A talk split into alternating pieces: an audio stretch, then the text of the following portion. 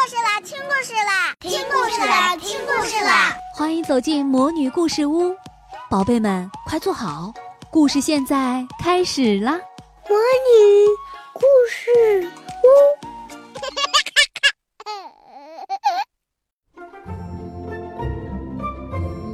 小朋友们好，我是萤火虫姐姐。青蛙弗洛格的成长故事又来啦。今天的故事名字叫《我就是喜欢我》。我多么幸运啊！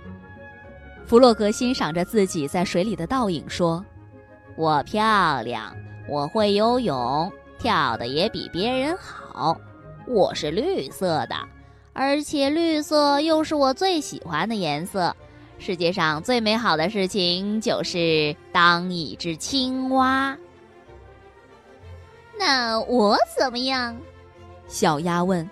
我全身都是白色的，你不觉得我也很漂亮吗？不漂亮，弗洛格说，你身上没有一点儿绿色。可是我会飞，小鸭说，你又不会飞。哦，是吗？弗洛格说，我从没见过你飞，我只是有点懒。小鸭说：“但我会飞，你看。”它跑了起来，扑棱扑棱地拍打着翅膀。接着，小鸭突然离开地面，优雅地飞到空中。它飞了几圈儿，然后落在了弗洛格前面的草地上。太棒了！弗洛格十分佩服地喊：“我也想飞。”你飞不了，小鸭说。你连翅膀都没有。然后他开心的回家去了。等到只剩下弗洛格一个人的时候，他开始练飞。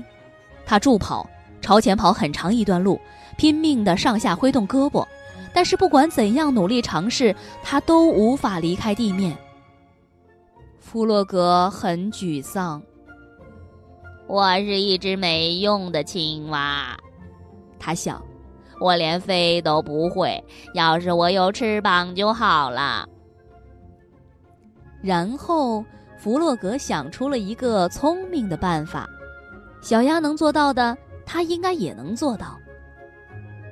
弗洛格花了一个星期的时间，用旧床单和绳子做了一对翅膀，他终于为第一次试飞做好了准备。他跑到河边的山上，他学着小鸭的样子开始助跑。然后他张开手臂，跳到了空中。他像一只真正的鸟儿一样，在空中停了几秒钟，可接着翅膀就扯坏了，它像块石头一样落了下来，扑通一声掉进了河里。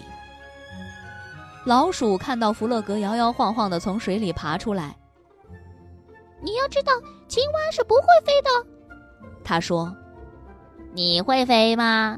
弗洛格问：“当然不会。”老鼠说：“我没有翅膀，但是我很会做东西。”回家的路上，弗洛格一直想着这件事情。他想：“我应该再去问问小猪。”弗洛格到小猪家的时候，小猪正从烤箱里拿蛋糕。“小猪，你会飞吗？”弗洛格问。 “当然不会哦、啊。”小猪说。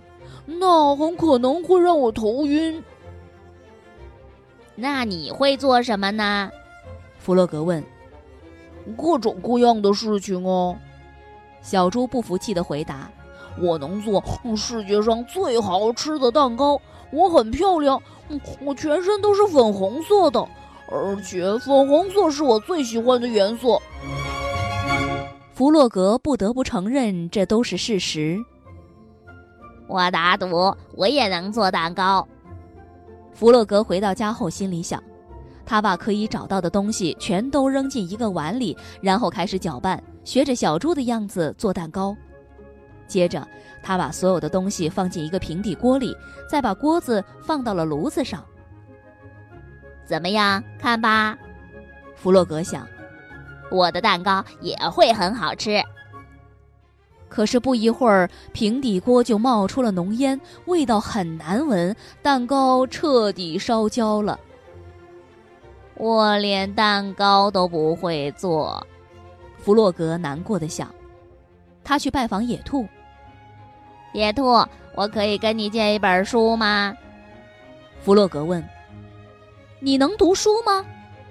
野兔吃惊的问：“不能。”弗洛格说：“也许你可以教我怎么读。”听着，野兔说：“野兔说，这是一个 o，这是一个 r，这是一个 k，这是……好啦，我懂啦。”弗洛格不耐烦地说：“他夹着书就往家里跑。”他把自己弄得舒舒服服的，然后打开了书，可是页面上都是陌生的字儿，弗洛格一个都不认得。一个小时以后，他还是一无所知。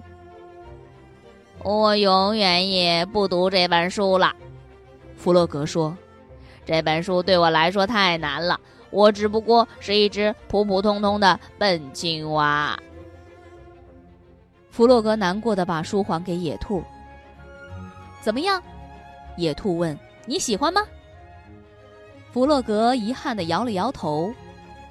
呃，我读不了，他哭着说：“我不会烤蛋糕，我不会做东西，我也不会飞。你们全都比我聪明的多，我什么都不会。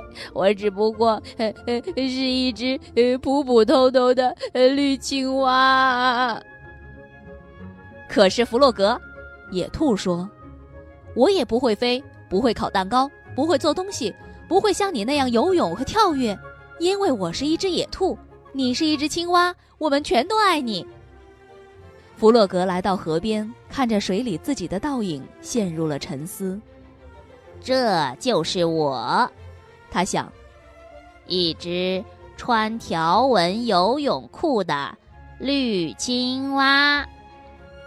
突然，弗洛格一下子开心起来。野兔说的对，他想，当一只青蛙，我很幸运。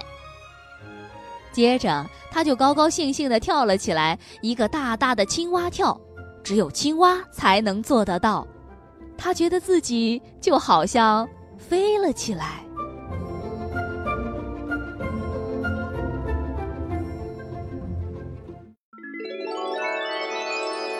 亲爱的小宝贝们，今天的故事就讲到这儿了。想听更多的好故事，欢迎你在微信公众号上搜索“魔女故事屋”，加关注来和我们做朋友。这里有更多的好故事等着你哦。我们下期再见。